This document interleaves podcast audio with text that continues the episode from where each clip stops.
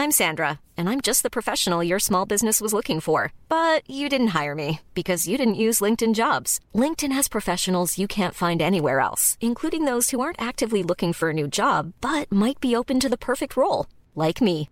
In a given month, over 70% of LinkedIn users don't visit other leading job sites. So if you're not looking on LinkedIn, you'll miss out on great candidates like Sandra. Start hiring professionals like a professional. Post your free job on linkedin.com/spoken today.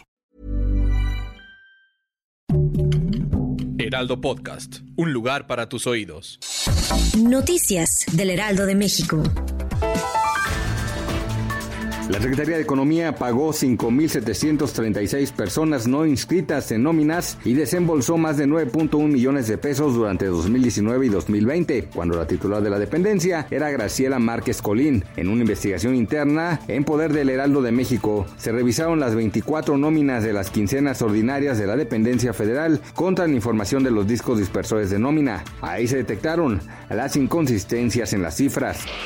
El presidente Andrés Manuel López Obrador y el gobernador electo de Nuevo León, Samuel García, sostuvieron su primer encuentro privado en el que acordaron impulsar acciones para garantizar el suministro de agua, implementar una estrategia de seguridad y promover proyectos de infraestructura, como el tren suburbano Apodaca García.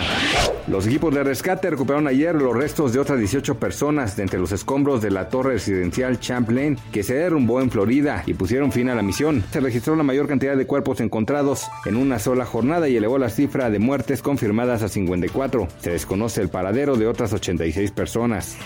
El peso mexicano opera de manera estable frente al dólar estadounidense durante la mañana de este jueves 8 de julio, con un tipo de cambio de 19.94 pesos por dólar.